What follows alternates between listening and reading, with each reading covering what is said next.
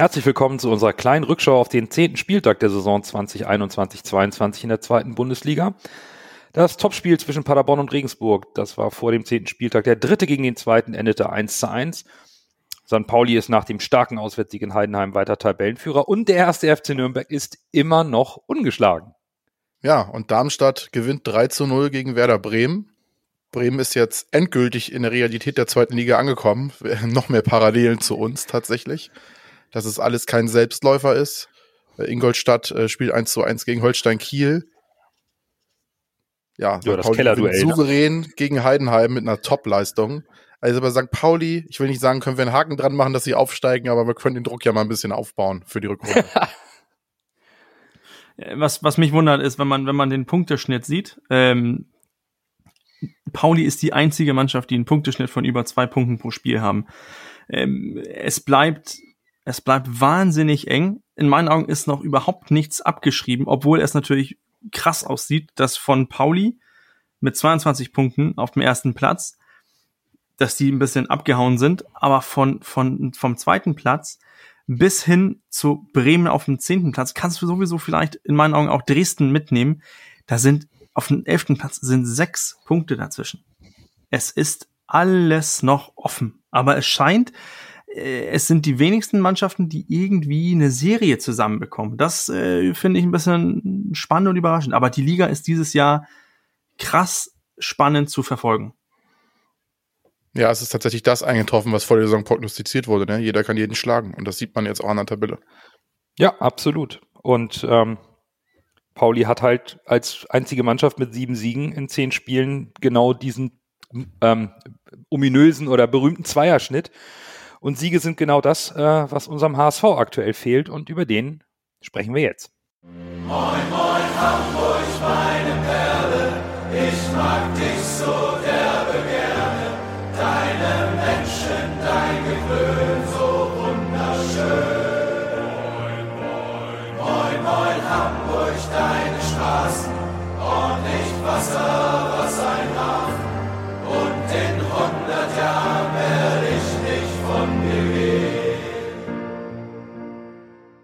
Moin, ihr Lieben, und schön, dass ihr wieder dabei seid. Folge 140 vom Volksbackgeflüster wird euch wie immer präsentiert von Nando, Berger und Lasse. Wir sprechen heute über das Spiel vom vergangenen Samstag zu Hause gegen Düsseldorf und über das kommende Auswärtsspiel am Freitag in Paderborn. Wir beginnen natürlich mit dem 1 zu 1 vom letzten Samstag, wo die ersten Überraschungen direkt mit Bekanntgabe der Startelf auf uns warteten. Reis und Zuhonen für Haya und Kinzombie und nicht Jatta oder Winsheimer, so, sondern Robin Meissner bekam seine Chance, sich von Beginn an in der Offensive zu zeigen. Und für Mikkel Kaufmann war kein Platz im Kader. Und das hat keiner von uns auch in der Vorbesprechung auf die Aufstellung so getippt. Ja, das war, ähm, das war echt eine Überraschung. Ähm, das ist auch das erste Mal seit langem, dass wir äh, nicht dieses 4-3-3 gespielt haben, sondern dieses äh, 4-3-1-2, wo, ähm, wo Kittel eher zentral agiert hat als, als links und wir dann dafür ähm, mit der so oft geforderten Doppelspitze gespielt haben. Und äh, ja, Debüt für Robin Meissner. Äh, wir haben ja letzte Saison gesehen, was er kann. Und, und äh, bin gespannt, ob das jetzt ähm, für mehr Einsatzzeit für ihn verspricht. Eins kann man auf jeden Fall unter äh, Tim Walter sagen. Es ist der Konkurrenzkampf im Kader, der äh, der ist intakt, denn, denn da wird durchgewechselt. Jeder spielt. Wenn man keine Leistung bringt, kann man die nächste, kann man nächstes Spiel auch raus sein. Ich fand es interessant, dass wir ja ähm, in der Sommerpause darüber gesprochen haben, was das Zinwalter-System ist, dieses 4-3-1-2.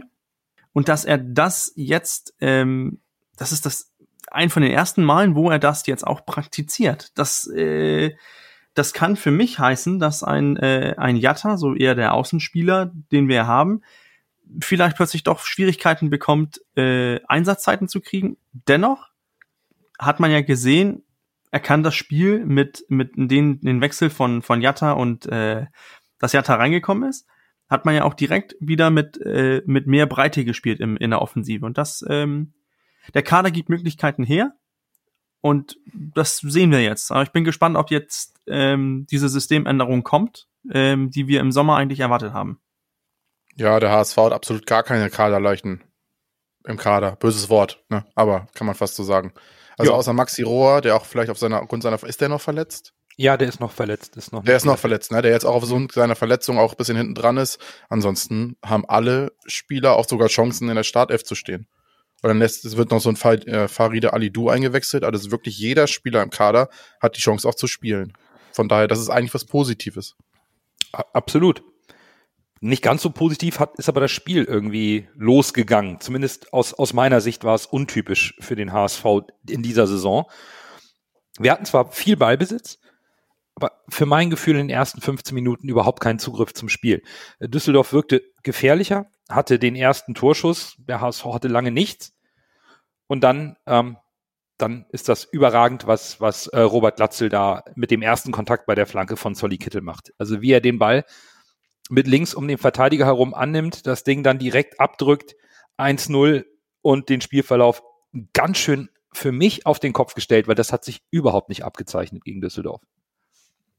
Nee, der HSV ist irgendwie absolut gar nicht ins Spiel gekommen. Der HSV startet ja oftmals zu Hause mit Highspeed oder, oder viel, viel, viel Druck. Pressure wollte ich jetzt fast sagen, viel Druck. Äh, das war irgendwie bei diesem Spiel gar nicht der Fall. Es ging, er war total zerfahren. Düsseldorf hatte mehr Spielanteile. Und dann hat der HSV halt mit dieser einen genialen Aktion von, von Glatzel, der das wirklich, das war fantastisch gemacht, das Tor wie er den annimmt, noch mit der Hacke, dann sich richtig vorlegt, dann sich einmal dreht und den da ins Tor reinschießt. Das war schon, das war schon stark, muss man ehrlich sagen. Ja, dann nach dem Tor war der HSV ein bisschen mehr drinne, durch die Motivation des Tores vielleicht. Das kennt man ja, sobald man ein Tor schießt, geht's dann plötzlich. Aber irgendwie kam dann ja später diese rote Karte, die für mich auch glasklar rot war. Also gelb wäre da deutlich zu wenig gewesen. Ey, was hat Leibold da für ein Glück gehabt? Das, da, da kann ja alles kaputt gehen, so wie der Gegner da reingeht. Also, Zumal der wenn man das DFB der- auch für drei Spiele die Sperre angesetzt hat. Also du hast Ah, okay, vollkommen das hab ich recht. noch gar nicht ne? also ja, genau, Spiele? das wollte ich nur kurz ergänzen. Wenn man drei Spiele Sperre bekommt, dann ist die rote Karte sowas von berechtigt und der Ja, VAR-Einsatz klar. in dem Falle auch korrekt. So. Ja, wie er da drauf geht, das, wie gesagt, und wenn das schlecht ausgeht, dann fällt er die restliche, die Hinrunde, wenn nicht sogar die komplette Saison aus. Wenn da, wenn das richtig schief geht. Kann ja sonst was kaputt gehen. Und von daher war das, war das eine berechtigte rote Karte.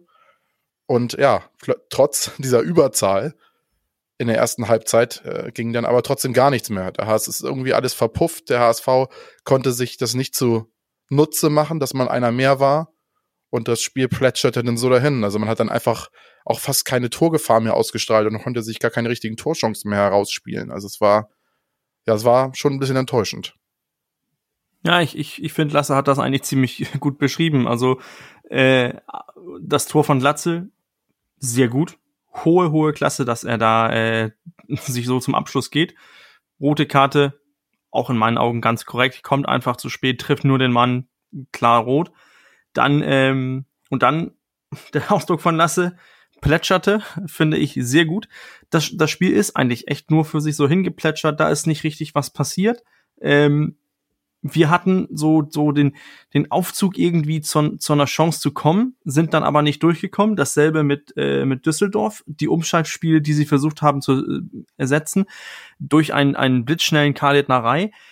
Ja, es, es hatte Aufzug zur Gefahr, aber wurde in meinen Augen so nicht wirklich äh, gefährlich durch die disziplinierte Leistung von, von unserem Mittelfeld, ähm, das sehr gut nach hinten gearbeitet hat. Also das haben die, beiden Außenverteidiger und sogar äh, Meffert Reis und auch ähm, Suhunen. Also mit mit Vollgas auch nach hinten gearbeitet. Und das finde ich äh, lobenswert, besonders wenn man plötzlich in Überzahl ist. Da, da kann sich dieser Gedanke einschleichen, ich brauche nicht nach hinten zu laufen, weil wir sind ein Mann mehr. Mhm. Aber ein Kompliment an, an so die defensive Arbeit äh, in, in der Konterunterbindung der Mannschaft. Denn das wurde in meinen Augen selten so gefährlich, wie es eigentlich hätte werden können. Und ich glaube, das ist eine gute Zusammenfassung mit auch mit der Erwartung, mit der auch, glaube ich, wir Fans dann aus der Halbzeit gekommen sind, weil wir führen 1-0, wir sind seit der 25 Minute in Überzahl und alles spricht dafür, dass wir jetzt über diese Disziplin, über den Ballbesitz und die Spielkontrolle in der zweiten Halbzeit das Ding eigentlich klar machen. Jetzt ins Spiel finden und der HSV dann seinen Stiefel wirklich souverän runterspielt, weil man auch von Düsseldorf nicht viel gesehen hat. Aber der HSV bekommt in der zweiten Halbzeit erneut überhaupt keinen Zugriff mehr.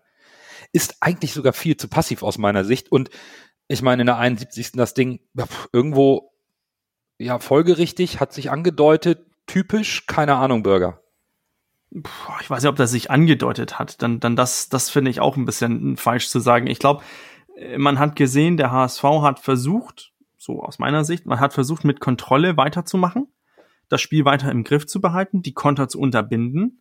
Und ich finde, das ist man in, im großen Teil des Spiels auch gelungen. Man hat sich auch die ein oder andere Chance ähm, herausgespielt, ist, ist zu, zu ist Chancen gekommen, zu wenig für die Überzahl, ja. Aber ich finde, man hat auch ähm, viel Risiko aus dem Spiel rausgenommen. Dennoch wurde Düsseldorf mit, mit dieser, mit diesen Kontern, wurden die auch gefährlicher und haben sie auch so mehr oder weniger zu Ende gespielt. Und, ähm, und ich glaube, so, desto mehr Druck wir aufbauen wollten, desto offener wurden wir hinten. Und diese Disziplin, die ich in der ersten Hälfte gesehen habe, die ist plötzlich so ein bisschen abhanden gekommen. Und dann ähm, hat es geklingelt. Ähm, aber ich, ich finde, es ist, es ist 1-1, es ist noch so ein Spiel zu wenig. Ich finde nur, man sollte, wir sollten auch darauf ähm, festhalten, dass wir in so ein Spiel, wir lassen Düsseldorf sechsmal auf Tor schießen, zweimal innerhalb des, ähm, des Rahmens. Und das ist in meinen Augen nicht viel, was wir zulassen. Dass die da mit einem 1-1 davonkommen. Kompliment an Düsseldorf, gut gemacht, effektiv ausgespielt. Aber ich, ich finde, wir sollten so bei aller Kritik, die jetzt kommt von der Leistung, ich finde, man sollte das mal so im Hinterhand behalten, dass die zweimal aufs Tor geschossen haben und innerhalb des Rahmens getroffen haben und ein Tor davon machen. Wir machen vier Schüsse innerhalb des Rahmens, 20 Schüsse aufs Tor, aber machen nur ein Tor.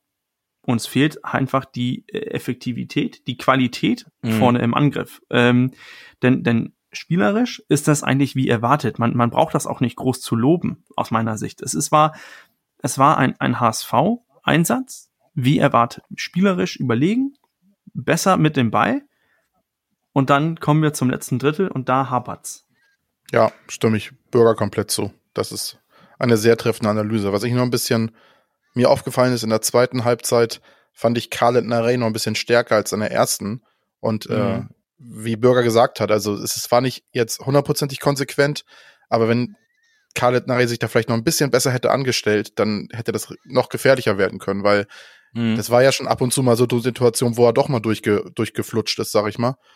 Und dann wurde es direkt gefährlicher. Man kann schon sehen, Khaled Narey ist, äh, auch wenn er von vielen kritisiert wird, kein schlechter Spieler. Wenn man ihn richtig einsetzt, ist das ein richtig guter Zweitligastürmer oder Flügelstürmer.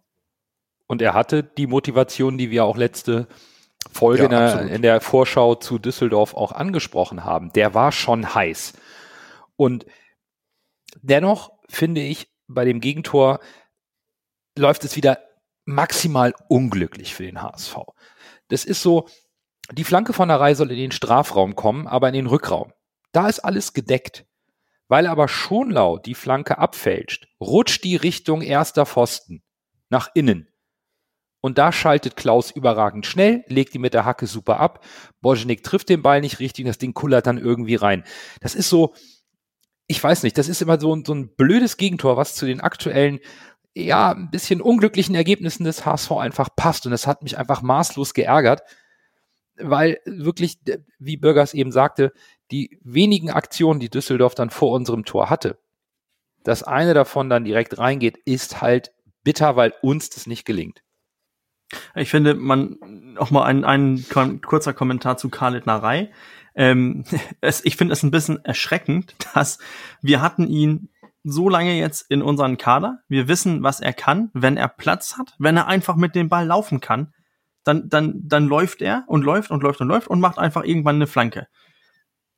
Und, und was lassen wir zu? Wir geben ihm sehr viel Platz, lassen ihn durch die offensive Agierung von Leibold, lassen wir ihn einfach diesen, diesen Platz, diesen Raum, damit er einfach laufen kann. Und er läuft ja die, Hälfte, die halbe Mannschaft davon weg. Man sieht das ja an den einen Mal, wo ähm, mhm wo Meffert äh, phänomenal zurückkommt und das rettet.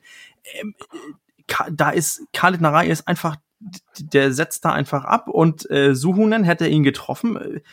hätte vielleicht äh, auch eine rote Karte an, auslösen können, aber ich, ich finde, das ist merkwürdig, dass man, man einen Spieler hat ähm, und den, über den Stärken man sich bewusst ist und dass man ihn dann so viel Platz und so viel Raum und Möglichkeiten lässt, um sich dann so zu zeigen. Ich finde das einfach, äh, das ist, das ist in meinen Augen ein bisschen schwach, dass Tim Walter da nicht irgendwie reagiert hat. Und das ist vielleicht diese Schwäche von Tim Walter, dass er so überzeugt ist von seinem eigenen System, dass er sagt, hey Leibold, geh nach vorne, geh nach vorne, ohne zu sagen, halt dich mal fünf, sechs Meter zurück heute, weil die haben äh, Khaled Narei, der Platz braucht und diesen Platz hinterlässt du dann ihn.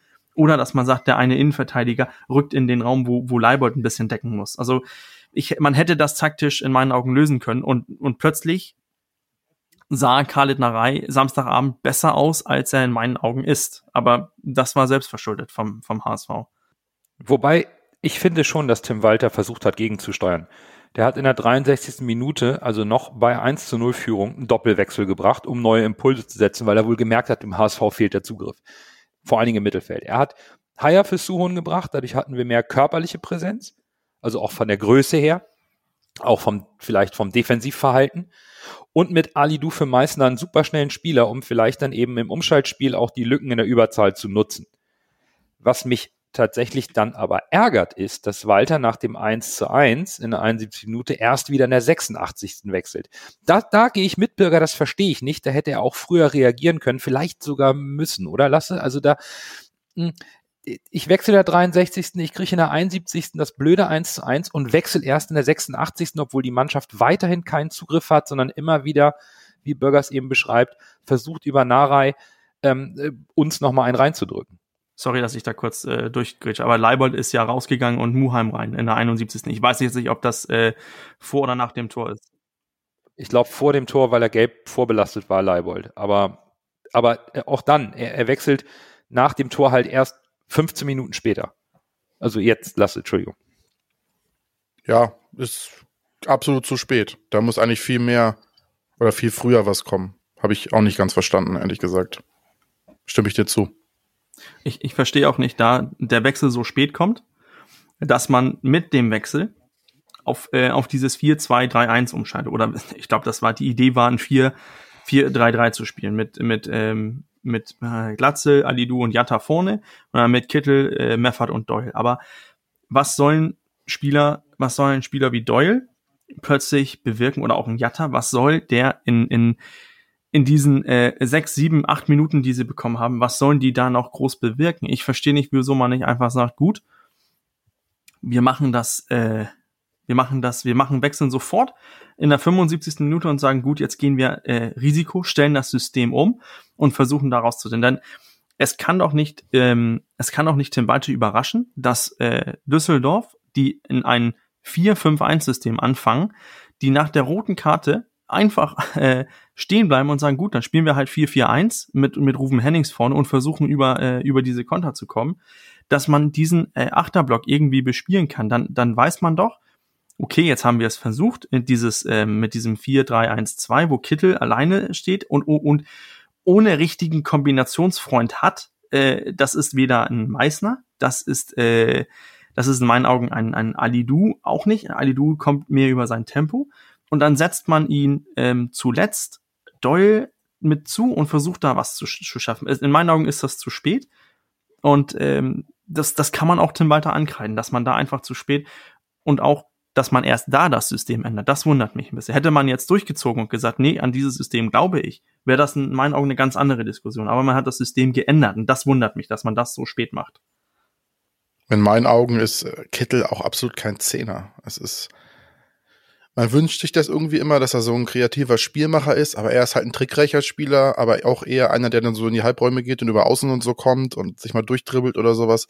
Aber er ist kein Spieler, der auf der 10 so das Spiel lenkt und andere Spieler mitzieht und sowas. Das irgendwie sehe ich gar nicht, sehe ich jedenfalls nicht in Kittel. Von daher, die Rolle passt nicht so zu ihm. Ja, es ist schwierig, ne? Man hat seine besten Spiele tatsächlich auf der Linksaußenposition gesehen, wo er sich so ein bisschen aus der engen Mitte rausschleichen kann und dann mit seiner ähm, fußballerischen Finesse über außen dann nach innen zieht und dann seine Schussstärke und auch seine Passqualität oder Flankenqualität reinbringt. Aber gut, am Ende ist es ein 1-1 geworden und klar, die, die Enttäuschung ist groß und die Diskussionen rund um die äh, sportlichen Leistungen sind nach dem Spiel medial in den sozialen Netzwerken schon ziemlich empfacht, wenn ich das so richtig verfolgt habe. Wir wissen, Tim Walders Kreditlinie war eh sehr knapp bemessen. Ich habe so ein bisschen den Eindruck, dass es nach den Ergebnissen der letzten Spiele noch mal etwas noch mal knapper geworden. Und ähm, entsprechend der Reaktion in den Netzwerken, Netzwerken, Bürger, hast du am Sonntag direkt gefragt, ob wir in dieser Woche über die Trainerpersonalie sprechen wollen. Also wollen wir gerne. Ich, ich, du hast eben schon damit angefangen. Lass uns doch nochmal teilhaben an deinen Gedanken, warum du äh, das Thema heute so ein bisschen mit aufbringen willst. Ja, es, ähm, ich hatte Samstag und auch Sonntag hatte ich so viele Tweets äh, bereit und habe sie immer gelöscht, obwohl ich sie eigentlich schon geschrieben habe, ähm, weil, weil ich weiß, dass aus der Diskussion, die ich dann eingehen würde oder, oder anhauchen würde, ich, es, es würde nicht gut enden, weil ich äh, einfach noch vom Spiel äh, angefressen war. Ähm, für mich geht es darum, dass man, äh, dass man, ich, ich verstehe nicht, was sich die Leute erhoffen wollen durch einen Trainerwechsel. Das ist, das ist das, was mich so ein bisschen, es ist einfach zu brüllen, äh, Trainer raus. Ja, Walter war nie gut, hält immer an seinem System fest. Aber was ist die Alternative? Die Alternative, wenn du Tim Walter jetzt ähm, die Reißleine ziehst und sagst, so, Tim Walter geht nicht, zehn Spiele hattest du Zeit, dein System funktioniert nicht, wir gehen einen anderen Weg. Und wen holst du dann? Dann, okay, jetzt, äh, ich schmeiß einen Namen rein, du holst ähm, Breitenreiter. Dann hast du Breitenreiter geholt und der braucht genauso viel Zeit, um sein System irgendwie ähm, reinzuschmeißen. Jetzt haben die Spieler sich so an diesen, an diese Personalie Tim Walter gewöhnt, der, ähm, der kontroversiell ist, der, äh, der Anforderungen stellt, der das, der eine ganz klare Vision hat von Fußball und alles ist gut und schön, solange wir gewinnen. Dann sprechen wir auch darüber, was man von diesem äh, Walter Fußball gewinnen kann. Dann spielen wir mal 1-1, haben wiederum in den unterliegenden Parameter, haben wir wieder mal das Spiel äh, in Anführungszeichen gewonnen. Ich weiß, du kannst dich davon nichts kaufen, aber an solchen Sachen sollte man sich vielleicht mal ein bisschen orientieren und nicht einfach an dieses äh, Ergebnis, was zu Ende, was am Ende steht, weil wir sowieso immer davon sprechen, in Hamburg wollen wir was entwickeln dann kann das nicht sein, dass wir entwickeln wollen und nach zehn Spielen, wenn die Entwicklung nicht so geht wie, äh, wie immer, dann will man sofort einen neuen Trainer wechseln. Wir hatten das am Anfang angesprochen, dass nur eine Mannschaft diesen Punkteschnitt von über zwei Punkten pro Spiel hat. Das ist St. Pauli. Und natürlich, dass das St. Pauli ist, ausgerechnet St. Pauli, dann ist das ein bisschen mehr Öl auf dem Feuer. Dann, dann, uh, das, das nervt den meisten Hamburger Fans. Wäre das jetzt Schalke gewesen, oder Paderborn oder Düsseldorf, wäre es nicht so schlimm. Aber weil es Pauli ist, wird der Vergleich gleich gezogen. Und was ist der Unterschied? Was haben wir jetzt mehrmals im Podcast gepredigt? Ja, die Kontinuität. Deswegen, ich, ich verstehe nicht, wieso man, man nicht verstehen kann, dass Kontinuität nicht zehn Spiele heißt. Das heißt, für mich heißt das mehrere Saisons. Einfach weitermachen mit, mit Tim Walter. Man, man kann nicht auf der einen Seite sagen, wir wollen entwickeln und dann nach zehn Spielen wieder ähm, die großen Rufe und, und auch von den Medien, die plötzlich kommen, ist das jetzt haltbar mit Tim Walter? Wir sind vier Punkte hinter Platz zwei. Alles ist noch drin. Wir haben drüber gesprochen. Alles ist offen. Wir haben äh, seit dem St. Pauli-Spiel kein Spiel verloren. Hätten aus meiner Sicht aus die meisten Spiele auch gewinnen können. Nur es kann nicht an Tim Walter liegen, denn Tim Walter kann sich nicht selber einwechseln, den Gegen das Gegentor verhindern oder sich selber in den Strafraum stellen als Stürmer und die Bälle über die Linie drücken. Das, das ist diese, in meinen Augen, Entschuldigung, fehlende Qualität, die wir jetzt im vierten Jahr zweite Liga.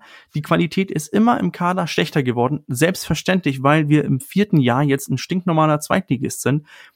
Und momentan sind die Ergebnisse auch danach, dass wir ein Zweitligaverein sind, wo es einfach an Qualität fehlt, um die Spiele für sich zu entscheiden. Deswegen nervt mich diese Trainerdiskussion. Der Abgesang auf Walter ging ja schon am ersten Spieltag los oder am zweiten, ich weiß es nicht mehr. Da, da ging na, nach, nach dem Schalke-Spiel oder ich weiß es nicht. Äh, ähm, Lasse, würdest du das Plädoyer von, von Bürger für Tim Walter mit unterschreiben nach den ersten zehn Spielen und der Geduld und der Entwicklung und die Punkte, die Bürger angesprochen hat? Zu 90 Prozent ja. Man muss ja mal sagen, man hat ein Spiel verloren und das war gegen St. Pauli im Derby gegen den jetzigen Tabellenführer, wo wir schon gesagt haben, das ist die einzige Mannschaft, die einen Punkteschnitt über zwei hat. Ich meine, man hat die anderen Spiele nicht verloren.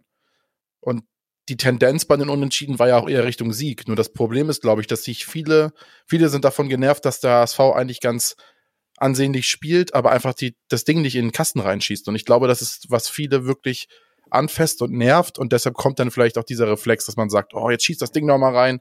Wenn das Ding nicht reingeht, muss halt ein anderer Trainer kommen, dann geht der Ball vielleicht auch ins Tor. Aber das ist ja ein Trugschluss. Warum soll plötzlich, wenn ein anderer Trainer kommt, plötzlich, warum sollen die Stürmer äh, treffsicherer werden? Wir, wir spielen uns ja Chancen. Gut, in dem Düsseldorf-Spiel war es jetzt eine Ausnahme, da gab es wenig Chancen, aber ansonsten haben wir ja meistens Chancen im Überfluss, fast. Gut, Überfluss vielleicht ein bisschen übertrieben, aber wir haben genug Chancen. Und ich wüsste nicht, warum, wenn man jetzt den Trainer wechselt, plötzlich außer des Trainereffekts willen plötzlich die Tore reingehen. Aber ist das der Sinn, dass man Tim Walter jetzt feuert und weil ein anderer Trainer kommt, durch den Trainereffekt die Tore reingehen? Dann ist vielleicht die Spielanlage wieder nicht so schön wie bei Walter, dann wird auch wieder gemeckert, äh, dass es nichts Nachhaltiges ist. Also wie man es macht, macht man es verkehrt. Und dann lass uns doch lieber an Tim Walter festhalten. Und wenn das irgendwie jetzt zehn Spiele so weitergeht, dass wir nur noch unentschieden spielen, dann kann ich die Diskussion verstehen. Oder fünf aber, Spiele meinetwegen. Aber, aber jetzt schon zu sagen, äh, wir müssen den Trainer wechseln. Ja, aber selbst das wäre, ich gebe, ich gebe, ich habe nur gesagt, ich kann die Diskussion verstehen, aber es wäre trotzdem komplett unvernünftig, das zu tun. Wir haben am Anfang der Saison gesagt, wir müssen auf Kontinuität setzen und jetzt nach zehn Tagen den Abgang zu starten und nach zehn Tagen wieder alles über den Haufen werfen zu wollen, weil jetzt vielleicht wieder Leute ins Stadion können, weil Corona langsam vorbeigeht, in Anführungszeichen. Das ist ja kein Grund, jetzt plötzlich wieder irgendwie alles über den Haufen zu werfen. Also definitiv nicht. Und ich habe auch in der Vorbereitung, weil Bürger darum gebeten, dass wir über Tim Walter sprechen, mir noch was Spannendes rausgesucht. Was, was wirklich Spannendes. Ich habe eine Statistik gefunden über den Harakiri-Fußball von Tim Walter. Es gibt eine Statistik zur Defensivarbeit. Es geht um einen Wert namens PPDA, Passes per Defensive Action. Und das bemisst die Pressing-Intensität. Es werden die durchschnittlichen Pässe gezählt, welche das verteidigende Team zulässt bis es zu einer Defensivaktion in Form eines Ballgewinnes, eines Fouls oder Zweikampfes kommt. Auf Platz eins und somit die wenigsten Pässe zulässt, bis sie eingreifen, liegt der HSV. Der lässt vier Pässe zu im Angriff des Gegners, bevor er drauf geht. Und was war die Kritik letzte Saison von unserer sportlichen Leitung? Unser Pressing war nicht gut. Was ist es jetzt? Es ist gut. Wir haben eine Entwicklung gemacht im Pressing. Einen zweiten Punkt, den ich mir rausgesucht habe, ist auch an der Personalie Tim Walter ein bisschen festzumachen. Letzte Saison hatten wir vom 8. bis 10. Spieltag drei Niederlagen, hatten 17 Punkte, also zwei, zwei mehr als jetzt. Und wir wollten Daniel Thune bereits eine Statue bauen. Also, mhm. wa was ist denn hier los? Wir haben einen Trainer mit einer klaren Spielidee, der auf Pressing setzt, der offensiv spielen will und der bereit ist, nach gnadenlos Leistung aufzustellen, um junge Spieler wie Meißner nach langen Verletzungen, wie ein Alidu ohne Erfahrung, wie ein Jonas David vor einem Tim, ähm, Timo, äh, Tino Leister vorzuziehen. Wir haben einen Trainer, der genau das tut, was wir wollen, was wir immer propagieren und brüllen. Wir haben kein Geld, wir müssen Spieler entwickeln. Und nur weil wir nach zehn Spieltagen nicht Erster sind, ähm, geht jetzt hier sowas los, ist für mich überhaupt nicht nachvollziehbar. Ja, die Kritik an den Ergebnissen ist berechtigt. Auch aus meiner Sicht hätten wir vier Punkte mehr holen müssen. Also zwei dieser Unentschieden, Unentschieden hätten wir mal gewinnen sollen und dazu waren wir auch in der Lage. Aber das ist für mich kein Grund, nach zehn Spieltagen hier Weltuntergangsstimmung in irgendeiner Form zu verbreiten, was natürlich wenn das in den sozialen Netzwerken steht, die Medien aufgreifen. Ist, ich, ich, nee, da gehe ich einfach, da kann ich jetzt einfach nicht mitgehen. Ich, ich finde, Nando, du hast das ja so halbwegs angekreidet, was ich auch äh, sehr gerne ankreiden möchte. Zum Beispiel, wenn man, wenn man eine Statistik sieht, Expected Goals. Ich weiß, du kannst dir davon nichts kaufen. Darmstadt hat 24 Tore gemacht. Expected Goals sind die nicht mal in der Top 5. Die Top 5 ist, wird abgeschlossen von Heidenheim mit 16. Wir haben 22 Expected Goals rausgespielt, haben 16 Tore erzielt. Und dann können wir wieder um diese ähm, Statistik und Qualität im Kader spielen. Schalke 17 Expected Goals. Wie viele davon hat äh, Simon Terodde gemacht? Der hat 13 davon ja. gemacht. 13 Tore davon. Der hat auf 13 Tore und sein Expected Goals ist äh, auf 7,7. Es fehlt die Qualität. Und, und tut mir leid, ein Glatzel wird nie ein Simon Terodde sein. Aber die Qualität kommt auch nicht mit einem neuen Trainer. Einen neuen Trainer macht auch kein Lewandowski aus dem Glatze. Und ich glaube, das sollte man vielleicht verstehen. Und solange wir aus meiner Sicht mit, mit ähm, so viele Chancen erspielen. Selbst gegen Düsseldorf, wo wir sagen, wir haben wenig Chancen erzielt, haben wir 2,45 Expected Goals geschaffen. Wir haben die sowas von unter Druck gestellt. Nando hat es eben angesprochen, PPDA.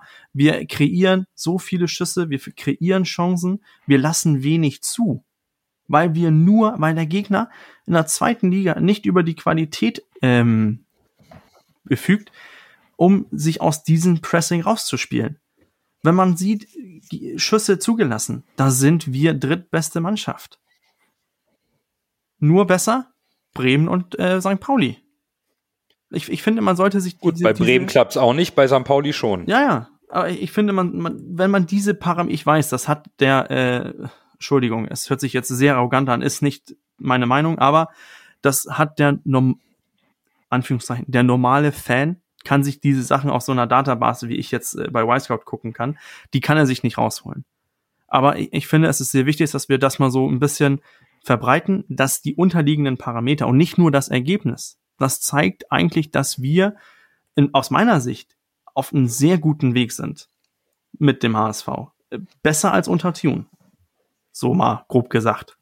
Wobei, jetzt möchte ich noch gerne einen Satz reinbringen, der sicherlich auch bei Lasse für Stirnrunzeln sorgen wird. Denn ähm, Tim Walter soll bei Sport 1, und das wurde jetzt von mehreren Leuten bestätigt, gesagt haben, nach dem Spiel, einige Spieler sind nicht bereit, Verantwortung für die Mannschaft zu übernehmen und ziehen ein wenig ihr Ding durch. Daran müssen wir arbeiten. Und das klingt für mich nach der in Teilen immer noch ein bisschen fehlenden Akzeptanz einer Leistungskultur, und noch zu sehr am Hängen der Wohlfühloase HSV. Das, was auch Jonas Bold am Ende der letzten Saison gesagt hat. Wir müssen eine Leistungskultur beim HSV haben. Das war schon so, als ich das gelesen habe, dachte ich schon, puh, sogar unter Tim Walter gibt es noch, äh, und obwohl viele neue Spieler gekommen sind, lasse immer noch diese Problematik. Das, ist das vielleicht sogar ein bisschen hausgemacht vom Verein? Eventuell ist das der Grund, warum wir jetzt im anderen System gespielt haben, warum auf der 8 immer jemand Unterschiedliches spielt und nicht wirklich im Mittelfeld es eine feste Achse gibt, außer Meffert. Das ist anscheinend ein Problem beim HSV, was du jetzt nach zehn Spieltagen und einer Vorbereitung unter Walter nicht so leicht rausgekriegt hast. Ich, ich persönlich kann mir nicht vorstellen, welche Spieler, weil ich finde eigentlich immer, für mich als Außenstehender, es sieht das eigentlich immer so aus, als wenn alle Spieler bemüht sind. Aber Tim Walter hat natürlich noch mal mehr Insights als wir mit seinem Trainerteam und dem Stuff. Aber äh, das ist keine gute Aussage tatsächlich. Da stimme ich dir zu. Das ist eine ganz schlechte Aussage sogar. Also das muss möglichst schnell ausgemerzt werden, in meinen Augen. Findest du es denn gut, dass Tim Walter das öffentlich sagt und diese Kommunikation auch ja. mal nach außen trägt? Find's gut. Okay. So, so hören es alle Spieler. Ja. So hören es alle Spieler und nicht nur um eins zu eins Gespräch, sondern das wird in, an die Öffentlichkeit getragen und so überlegen vielleicht alle Spieler nochmal, okay, bin ich damit gemeint? Und dann ist es vielleicht besser nochmal bis, es ist vielleicht, man ist, man ist da mehr öffentlich unter Druck, was man auch negativ sehen kann.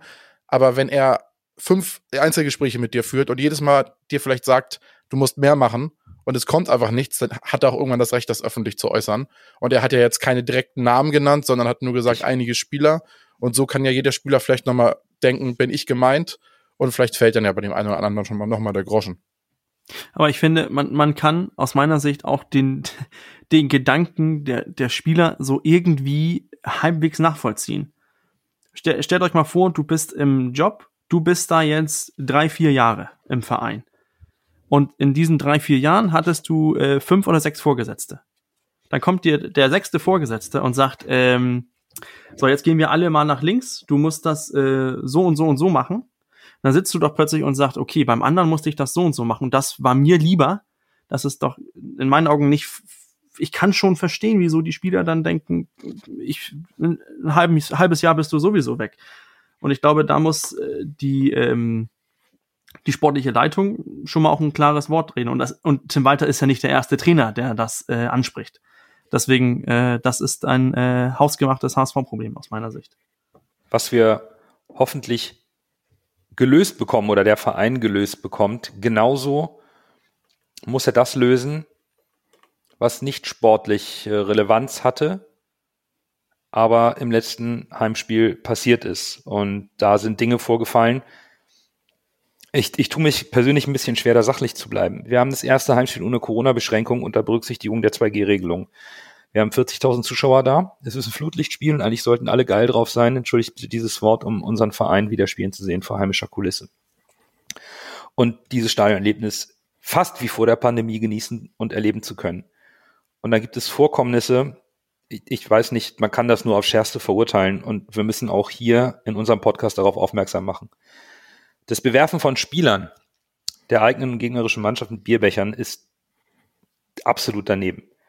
Das Bewerfen von Schiedsrichterassistenten mit Gegenständen ist vollkommen wahnsinnig, weil es auch noch zum Spielerbruch führen kann, noch zusätzlich.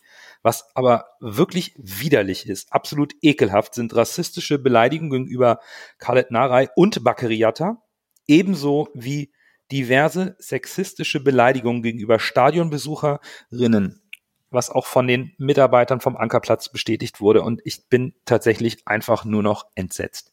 Ja, das ist Wahnsinn.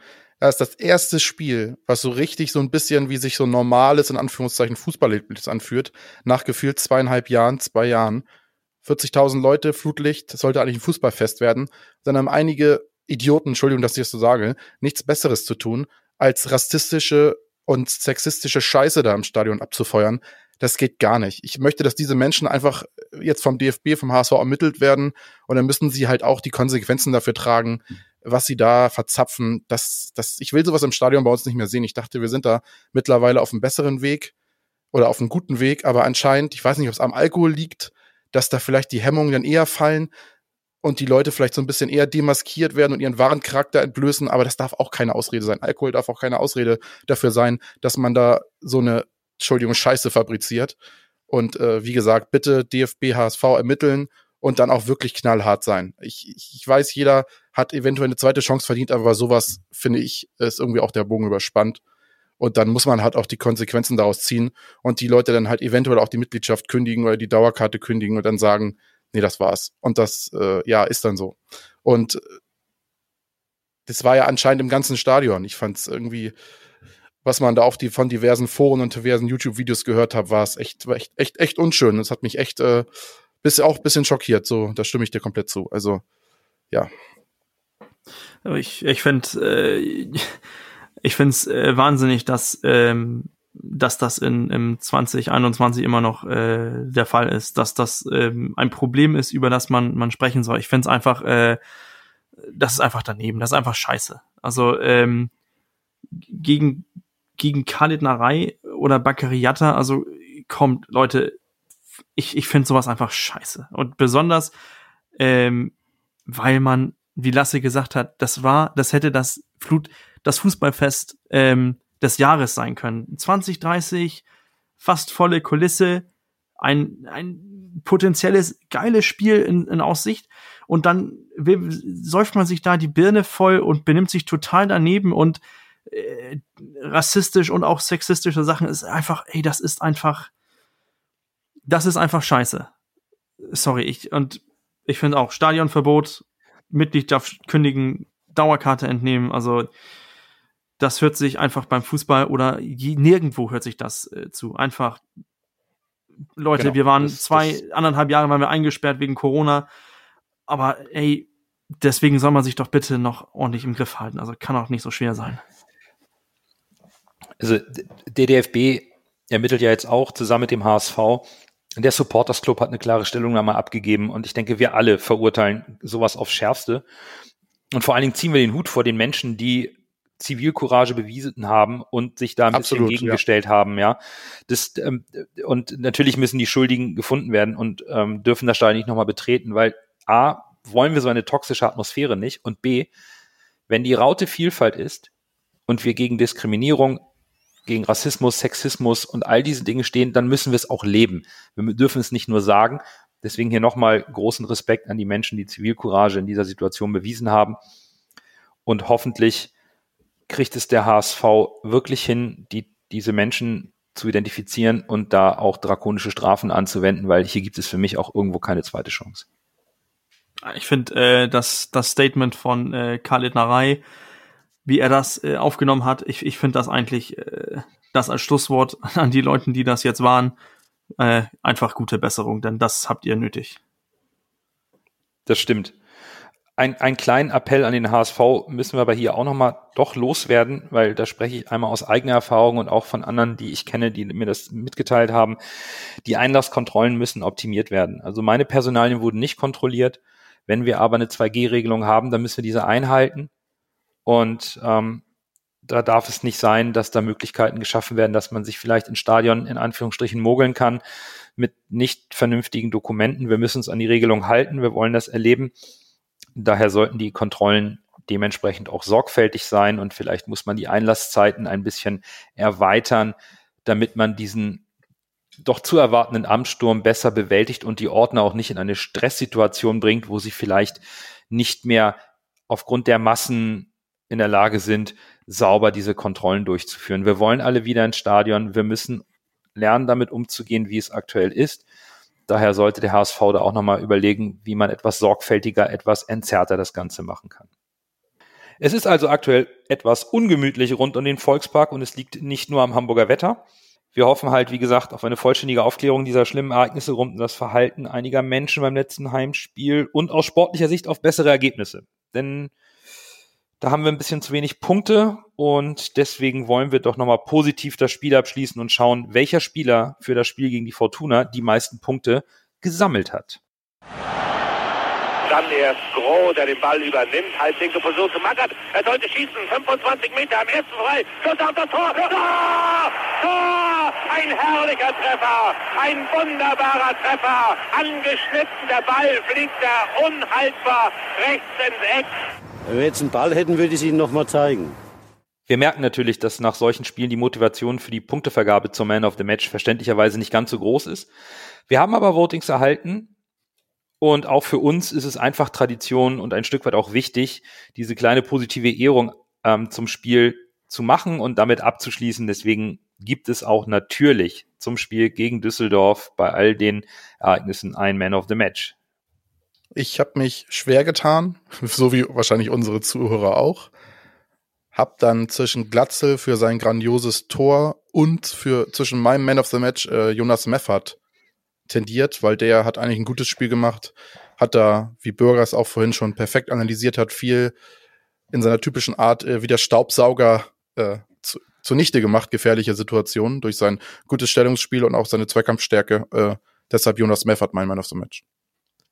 Ja, bei mir ist es genau umgekehrt. Ich war auch erst bei Meffert und habe mich dann aber für Bobby Glatzel entschieden, weil der tritt hier ein ganz schweres Erbe an. Hat aber jetzt schon sechs Tore nach zehn Spielen. Und das Tor, also die Ballannahme um den Verteidiger rum, dann das so trocken abzuschließen, sensationell. Er hat nicht die Terrorquoten der letzten, der letzten Hinrunde, aber er spielt richtig gut. Er spielt konstant gut vorne, war gegen Düsseldorf für mich vorne einfach richtig gut und immer präsent. Und deswegen habe ich mich für äh, Robert Glatzel entschieden. Da gehe ich mit, äh, mit Lasse dann, weil ich finde, äh, Jonas ja. Meffert hat uh. in meinen Augen, äh, hat man ihn so richtig wahrgenommen im Spiel? Eigentlich nicht, aber Nein. das ist, das ist die Rolle, die er haben muss. Er ist der, äh, das ist ja seine Stärke, der genau. Claude Makelele vom HSV momentan. Also unauffällig, Oha. unauffällig, Oha. unauffällig, riesengroßes Laufpensum und bindet einfach äh, aus meiner Sicht das alles zusammen. Ich finde seine Rettungsaktion da in den Konter gegen äh, mit mit Narei und äh, und Ruben Hennings, ich, ich finde das zeichnet einfach diesen klassischen klass, klassischen Sechser aus mit ähm, mit Kampfeinsatz und und Wille. Also für mich Jonas Meffert, äh, Samstag Man of the Match. Jonas Meffert, deutsche Makelele. Ja, der deutsche Makelele. ähm, ja, ich glaube, äh, wir müssen die Wahl zum Man of the Match jetzt auf Twitter irgendwie geheim machen, weil ich glaube, ihr, ihr rechnet euch das vorher heimlich aus. Auf Platz drei ist nämlich Robert Glatzel. Auf Platz zwei ähm, Lasses äh, Adoptivsohn äh, Anzi Suhonen und auf Platz eins am Ende herzlichen Glückwunsch an Jonas Meffert, der aufgrund der Argumentation meiner beiden Kollegen hier wohl offensichtlich sehr verdient zum Man of the Match gewotet wurde. Es geht direkt Freitag weiter und der elfte Spieltag wird in Paderborn eröffnet. Unser HSV fährt zum aktuellen Tabellenvierten. Drei Punkte trennen die beiden Mannschaften voneinander. Vor der Saison haben wir Paderborn nicht ganz so stark eingeschätzt. Bürger hatte Paderborn auf Platz 11. Ich habe sie auf 7 getippt und du, Lasse, hast Paderborn mit Platz 12 am schwächsten von uns dreien eingeschätzt, denn Paderborn hat einige Stammkräfte abgegeben im Sommer. Einer davon ist sogar Kapitän beim HSV. Ja, dann fange ich mit den Abgängen an. Auf Abgangsseite haben wir Chris Führig, der ist zum VfB Stuttgart äh, gewechselt für zweieinhalb Millionen. Das ist ja auch so ein Spieler, den viele im Fokus hatten. Außenspieler, relativ schnell. Äh, den hätte ich mir auch gerne beim HSV gewünscht, aber zweieinhalb Millionen sind dann doch eine Nummer zu groß für uns. Äh, Sebastian Schonlau, schon wie genannt, ist zum glorreichen Hamburger Sportverein an die schöne Elbe gewechselt. Sebastian Vasilidis ist zu Arminia Bielefeld gewechselt, zentraler Mittelfeldspieler. Äh, Christopher Anti Avjay ist zum VfL Bochum gewechselt, auch ein schneller Außenspieler. Und äh, sonst ein Spieler, den man nennen könnte von auf der Aktenseite, ist Zwante, Zwante Ingelsson. Der ist zu Udinese Calcio gewechselt. Auf Zugangsseite hat sich äh, Paderborn eigentlich recht gut verstärkt mit typischen Zweitligaspielern, würde ich mal sagen. Markus Stiepermann ist von Norwich City gekommen, den kennt man noch von VfL Bochum damals. Dann Markus Schuster aus der dritten Liga von Waldhof Mannheim, defensiver Mittelfeldspieler. Felix Platte, Mittelstürmer von Darmstadt 98 und Robin Jalcin, Innenverteidiger von Sivaspor, spielt aber meistens Rechtsverteidiger bei, bei den Paderbornern. Die anderen Spieler muss man jetzt nicht nennenswert erwähnen, weil das jetzt alles meistens Spieler aus der zweiten Mannschaft sind, äh, die jetzt bis jetzt in der, in der Saison noch nicht so eine große Rolle gespielt haben. Andere Spieler, die man noch äh, im Blickfeld haben muss, ist der 35-jährige Abwehrchef Uwe Hünemeyer, der ist gesetzt in der Innenverteidigung, auch mit seinen 35 Jahren, hat bis jetzt alle Spiele und alle Minuten durchgespielt. Linker Verteidiger ist Jamilo Collins, der auch gesetzt ist. Dann haben wir im defensiven Mittelfeld Ron Schallenberg, im zentralen Mittelfeld Julian Justwan, oder der pendelt immer so ein bisschen, manchmal auf den Außen, manchmal zentral, manchmal auf der 10. Dann haben wir Kai Pröger auf rechts außen, auch ein guter Außenspieler, hat schon vier Tore gemacht diese Saison und dann haben wir den Top-Torschützen bisher, der Paderborner, so ein typischer Zweitligastürmer, hat momentan so ein bisschen seinen zweiten Frühling, ist Sven Michel. Der war auch damals der Aufstiegsheld tatsächlich. Und Paderborn hat nicht nur so, so ein namhaftes Talent wie Chris Führig oder eben ein Weltklasse-Innenverteidiger wie Sebastian Schonlau verloren, Bürger, sondern auch mit Steffen Baumgart, seinen langjährigen Erfolgstrainer im Sommer der ist beim ersten FC Köln. Und der Baumgart, für die, die es nicht mehr, vielleicht nicht mehr ganz so präsent haben, der wurde verpflichtet in der dritten Liga. Mit ihm gelang der Aufstieg in die zweite Liga im Sommer 18 und der direkte Aufstieg in die erste Liga im Sommer 19. Also einmal Durchmarsch. Dann ging es zwar direkt wieder runter in die zweite Liga, da hat man sich auf Platz 9 wiedergefunden. Neuer Trainer, Lukas Kwasniok, die letzten anderthalb Jahre bei Saarbrücken in der dritten Liga und mit seinen 40 Jahren noch eher der jungen Trainergeneration ähm, zuzurechnen. Was bietet uns der neue Paderborn denn spielerisch jetzt an? Also was, was wir erwarten können, ist, ähm, ist so eine Spiegelung des, äh, des Walter-Systems, dieses 4-3-1-2 oder 4-3-3. Ähm, das ist, was man so am meisten gespielt hat. Was auffällig ist, wenn man sich so so ein bisschen, so wie ich, so Statistiken und so weiter anguckt, ähm, Paderborn hat äh, jetzt schon 21 Tore gemacht und haben sich Chancen rausgespielt für 13. Ich finde, das zeigt schon, dass äh, das eine Mannschaft ist, die kaltschnäuzig vorm Tor ist, eiskalt äh, die Chancen ausnutzt und ähm, da sollten wir äh, drauf gepasst sein. Dennoch, Paderborn ist auch die ein von den Mannschaften, die die meisten Expected Goals gegen sich zulassen. Also wie ich äh, schon gegen Bremen äh, prognostiziert habe, es kann ein Fußballfest werden. Ähm, ich finde, dass, dass der Abgang von Baumgart ist in meinen Augen der, der größte Unterschied ähm, und auch der größte Verlust von Paderborn, neben Schonlau natürlich. Ähm, aber ich, ich finde, so eine Institution wie, ähm, wie Baumgart in, in Paderborn war, ist, ist das schon äh, eine, was soll man sagen, ein herber Verlust, auch für, für, für einen Verein wie, ähm, wie Paderborn. Also ich bin auf das Spiel gespannt. Ähm, es ist eine Mannschaft, die, die, die ziemlich direkt spielt, ähm, wenig mit, mit Flanken arbeitet und, äh, und einfach äh, offensiv äh, eiskalt diese, diese, diese Kaltschnäuzigkeit hat. Ähm, und wie Lasse angesprochen hat, da hat ein, ein ein Stürmer einfach sein, sein zweiter, Flü äh, zweiter Frühling und das ist nicht äh, Felix Platte, den man ja eigentlich gedacht hat, dass der die Tore macht, sondern äh, Sven Michel. Und ich finde es, ähm, ja, ich, ich, ich finde es interessant, was, äh, was man da erwarten kann, aber ähm, ich bin gespannt von, von dem Spiel. Es hat aus meiner Sicht das Potenzial, ein, ein richtig gutes Zweitligaspiel zu werden. So perfekt Freitagabend, schön Sofa und dann loslegen. Ja, warten wir es ab, aber wir haben es eingangs erwähnt, ne? bei Paderborn läuft es trotz dieser Veränderung richtig gut. Ne? Sie sind Vierter, Torverhältnis plus 10, du hast es eben angesprochen, 21 geschossene Tore, damit sind sie der drittbeste Angriff der Liga und mit nur elf Gegentoren auch die drittbeste Abwehr der Liga.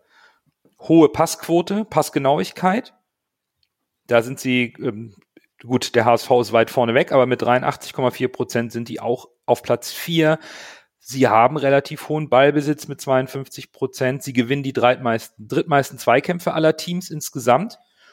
Und die eben genannten Spieler, ne? Michel acht Tore, Platte vier, Pröger vier, also zwei Stammangreifer und der Edeljoker mit 16 von 21 Toren.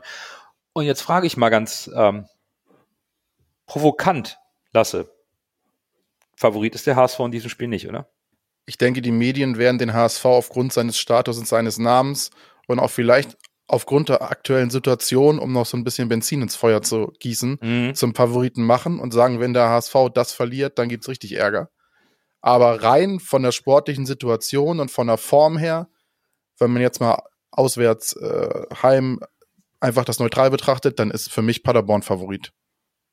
Gehst du da mit, Bürger? Ist, ist Paderborn Favorit oder der HSV?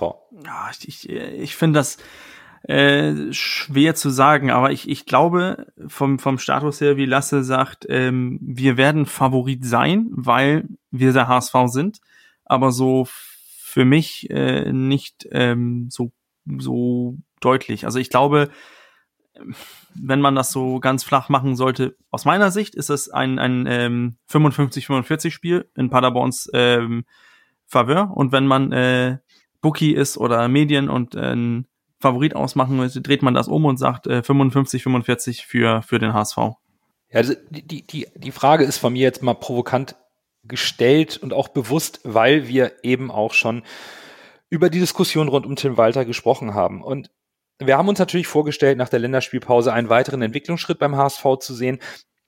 Der ist vielleicht nicht ausgeblieben, aber es fehlen die Ergebnisse. Und, und die Unruhen jetzt auch innerhalb der Fangemeinde und den Medien, die kommt jetzt dazu und deswegen jetzt nochmal die Frage, wie schätze denn jetzt die Lage ein, über die wir auch vorhin mit im Rahmen von Tim Walter gesprochen haben? Kann sich der HSV überhaupt eine Niederlage erlauben? Welche, wenn wir sagen, eigentlich ist Paderborn Favorit, sportlich sogar völlig okay wäre, rein von der Form, von der, vom aktuellen Tabellenstand. Die Zahlen sprechen für Paderborn. In der Tabelle stehen sie vor uns. Es ist ein starker Gegner. Aber was machen wir denn, wenn wir verlieren? Wie, Bürger, was, was dann? Ich, ähm, ich höre ja gerne äh, auch dänische Fußball-Podcasts an und der frühere Direktor von FC Kopenhagen, der hat immer eine Aussage, dass eine sportliche Leitung ist immer nur so gut, wie sie sich in Gegenwind beweist. Heißt für mich, äh, sollten wir gegen Paderborn verlieren, ist es äh, eine Frage daran, wie, äh, wie ein Mutzel oder wie ein Jonas Bold sich nach dem Spiel äh, agiert. Und ähm, geht man raus und, und stellt plötzlich die Frage, Tim Walter, ja, nein? Oder stärkt man ihnen den Rücken? Wird das von den Medien und auch von uns Fans, so wenig wir es auch äh, wahrhaben möchten, es wird dann auch interpretiert. Gehen die raus und sagen, egal was passiert, wir glauben an Tim Walter, heißt das, Tim Walter ist ähm, entlassungsbedroht? Gehen sie raus und sagen, Tim Walter, wir wissen nicht ganz, ist er auch entlassungsbedroht. Also ich glaube, sollten wir verlieren, muss, äh, müssen Mutze und Bold so richtig gute äh, Politikerantworten bringen, damit die Medien äh, nicht daraus irgendeine Geschichte machen können. Ähm, persönlich hoffe ich ja erstmal auf den Sieg und zweitens auch daran, dass wir einfach an, äh, an Tim Walter festhalten. Also ich, ich ich finde den Fußball, den wir spielen, den, ich glaube, das sagen 90 Prozent der HSV-Fans, den finden wir gut. Nur wir wollen noch ein paar mehr Tore haben und, und dann sieht die Welt auch ganz anders aus. Stellt euch mal vor, Nando, du hattest vorhin angesprochen, hätten wir vier Punkte mehr, hätten wir jetzt gegen Nürnberg gewonnen oder auch gegen, ähm, gegen Düsseldorf oder die zwei Punkte gegen Dresden mitgenommen. Ein, zwei von den Spielen einfach mit einem Sieg beendet. Wir, wir standen Platz drei, zwei oder drei und es wäre nichts Problematisches gewesen. Dann wäre alles super duper. Und das sind zwei Gegentore, die uns einfach äh, ja reingefallen sind. Also guck, lass uns mal das das das Ist so. das Tor von das Tor von Aue, so ein Slapstick-Tor oder wie du das auch besprochen hast, das Tor von von Düsseldorf jetzt. So richtig ausgespielt wurden wir noch nicht. Hergeführt wurden wir auch noch nicht. Das haben wir noch viel schlimmer gesehen unter Tietz gegen Regensburg zum Ja, Beispiel. Das, das stimmt, aber es, es bleibt ja dabei, uns fehlen die Ergebnisse und ähm, Lasse, meinst du, wir können uns eine Niederlage erlauben in Paderborn, wenn sie sportlich sogar legitim wäre? Eine Niederlage ist, glaube ich, drinne. Also wenn du jetzt gegen Paderborn gewinnst, ist das, glaube ich, kein Problem, kann man nicht sagen, aber ich glaube, dann würden Mutzel und Bolt noch nicht äh, an Walters Stuhl sägen. Oder die Presse wird natürlich sägen, aber Walter und, äh, und Bolt, Walter und Bolt, Mutzel und Bolt würden ihn noch stützen. Aber ich glaube, wenn du jetzt gegen Paderborn verlierst und das darauf kommende Spiel auch nicht gewinnst, dann wird's knapp. Aber ich glaube, gegen Paderborn kannst du dir durchaus noch eine Niederlage erlauben. Man sollte es natürlich nicht machen, weil dann die Lu- Luft schon sehr dünn wird gegenüber den Fans, gegenüber den Medien. Genau, das, das ist genau das, worauf ich hinaus will, weil ich meine, das wäre die zweite Niederlage. Aber ja, es ist halt immer alles ein bisschen anders beim HSV. Und jetzt sprechen wir die ganze Zeit über, über die Problematiken und, und eine mögliche Niederlage, weil der HSV kann auch nicht alle 34 Spiele gewinnen, hat er bis jetzt auch nicht getan, alles gut. Aber lass uns doch nochmal einen positiven Aspekt zu diesem Spiel finden. Paderborn ist nämlich heimschwach. In fünf Heimspielen haben sie bisher nur fünf Punkte geholt. Zwar gegen Regensburg jetzt ein 1-1, davor aber gegen Kiel und Schalke zu Hause verloren. Und der HSV, komisch, ist auswärts stärker als zu Hause, denn 203 Saisonsiege haben wir auswärts geholt. Ist das vielleicht sogar ein kleiner Vorteil, so mental in der Vorbereitung aufs Spiel, dass man rausgeht nochmal aus Hamburg mit dem Glauben an die eigene Stärke und das Spielsystem, was ja auch statistisch, wir haben es heute ein bisschen durchgekaut, um es mal näher zu bringen, wirklich gut ist lasse, kann das in der Vorbereitung, auch weil es so eine kurze Vorbereitung ist und man nicht viel Zeit hat, über die vergebenen Punkte oder die verlorenen Punkte nachzudenken, kann das ein Vorteil sein? Nein, wir kennen den HSV dafür zu lange. Wir haben die Diskussion schon oft geführt. Denken wir ans Spiel in Aue, denken wir an andere Spiele. Es kommt nie so, wie man prognostiziert beim HSV. Und wenn wir jetzt sagen würde, der HSV, HSV ist auswärts stark, Paderborn ist heimschwach, wie oft haben wir das gesagt und es kam genau andersrum. Und der HSV war so oft Aufbaugegner. Also auf solche Statistiken gebe ich beim HSV gar nichts mehr. Sorry. Was ich vielleicht so ein bisschen äh, als, als Vorteil so ein bisschen ansehen kann, so gesuchter Vorteil, ist das vielleicht, dass ähm, wir wissen, was wir vom HSV, womit wir kommen. Wir kommen ganz klar mit diesem Spielsystem, was wir spielen wollen. Wir wollen dominant spielen, wir wollen einfach den Gegner das auf, aufdrücken, den, den zeigen, wir kommen mit, mit dem, was wir wollen und wir ziehen das einfach äh, durch. Das ist vielleicht ein Vorteil. Ich, ich, äh, ich kann Paderborn zu wenig einschätzen, ob sie sich zum, vom Gegner hin und her ähm, einstellen. Ich glaube es nicht, denn, denn sie spielen dieses eine System ziemlich konsequent durch mit, mit wenigen, ähm, also mit, mit wenigen Veränderungen. Und ja, ich, ich weiß es nicht, Lasse hat natürlich recht. Wenn wir sagen, wir sind haushoch Favorit gegen Aue, dann wird das nichts. Wenn wir sagen, es wird ein knappes Spiel, haben wir auch mehrmals gesagt, dann gewinnt, der HSV. Also es ist alles drin. Also was, worauf ich mich so ein bisschen freue, ist, dass seitdem wir weiter als Trainer haben, macht der HSV Spaß zu gucken. Nicht ergebnistechnisch, aber, aber fußballerisch finde ich das sehr interessant zu gucken. Ich finde das sehr inspirierend, auch wie er das Aufbauspiel macht. Also für mich, ich freue mich jedes Mal auf den HSV. Und nicht nur, äh, weil es mein Verein ist, aber weil auch weil taktisch und fußballerisch endlich mal was, was Schönes dran ist.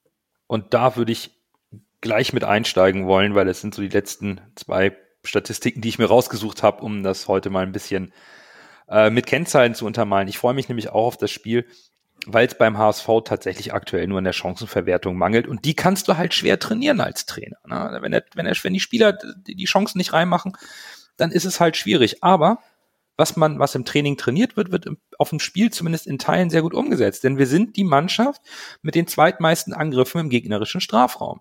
Wir haben unsere Chancen im Strafraum. Wir müssen nicht aus der Distanz schießen, wir kommen in den Strafraum rein. Da sind unsere Angriffe hinter Werder Bremen und noch vor St. Pauli sind wir auf Platz zwei. Und wir sind aber auch die Mannschaft mit den meisten vergebenen Großchancen vor Bremen und Schalke. Aber wir spielen offensiv und wir haben vorhin noch drüber gesprochen, defensiv arbeiten wir sehr gut mit dem Pressing. Der Fußball stimmt also, wir müssen vielleicht mal ein, zwei Tore mehr schießen. Ja, um das nochmal zu unterstützen, was Bürger eben gesagt hat und, und du, um das nochmal zusammenzufassen und auch nochmal mit einer eigenen Meinung zu stützen. Der HSV muss sich auf sich selbst konzentrieren und muss seine Sachen machen, wie Sven Hannawald jetzt gesagt hätte. Und wenn du deine Sachen machst und sie vernünftig machst, das hast du in Bremen gesehen, das hast du bei anderen Spielen gesehen, wenn du vernünftig spielst und dich auf deine Stärken konzentrierst und das abrufst, was der Kader auch kann und was das Spielsystem weiter hergibt, dann gewinnst du das Spiel. Ich glaube, der HSV ist keine Mannschaft, die sich so viele Gedanken um den Gegner machen muss, wie wir es unter Daniel Thune oft gemacht haben, sondern der, wenn der HSV sein Potenzial ausschöpft und sein Offensivspiel durchdrückt, dann kannst du mal ein Gegentor kriegen. Aber du hast die Fähigkeiten, so viele Tore zu schießen, dass du das Spiel trotzdem gewinnst. Und ich glaube, das ist das, was beim HSV damit steht und fällt in meinen Augen jedes Spiel des HSV. Deshalb finde ich in dieser Saison auch unter Walter diese Statistik mit Heimschwach, Heimstark und dies, das, finde ich gar nicht so wichtig, weil wenn der HSV sein Ding macht, dann hat er das Ding, hat er das Potenzial, jedes Spiel zu gewinnen. Wenn du natürlich wieder wie gegen Düsseldorf dich nicht voll fokussierst und es vielleicht wieder so ein bisschen hinplätschern lässt, dann wird's am Ende nichts. Aber wenn du wirklich alles reinwirfst, wie gegen Bremen und deine Sache machst, dann gewinnst du das Spiel. Und das ist meine Meinung dieses Jahr zum HSV. Und das ist ein schönes Schlusswort für die heutige Folge, von der wir natürlich hoffen, dass sie euch gefallen hat. Wir danken euch wie immer fürs Zuhören. Freitag geht es sportlich weiter. Es bleibt also wenig Zeit zum Durchschnaufen und ähm, vielleicht ist es auch ganz gut so und der HSV besinnt sich jetzt wieder auf seine Stärken. Schauen wir mal, wie der Kaiser zu sagen pflegte. In diesem Sinne, bis dahin, bleibt gesund und nur, nur der, der HSV. HSV.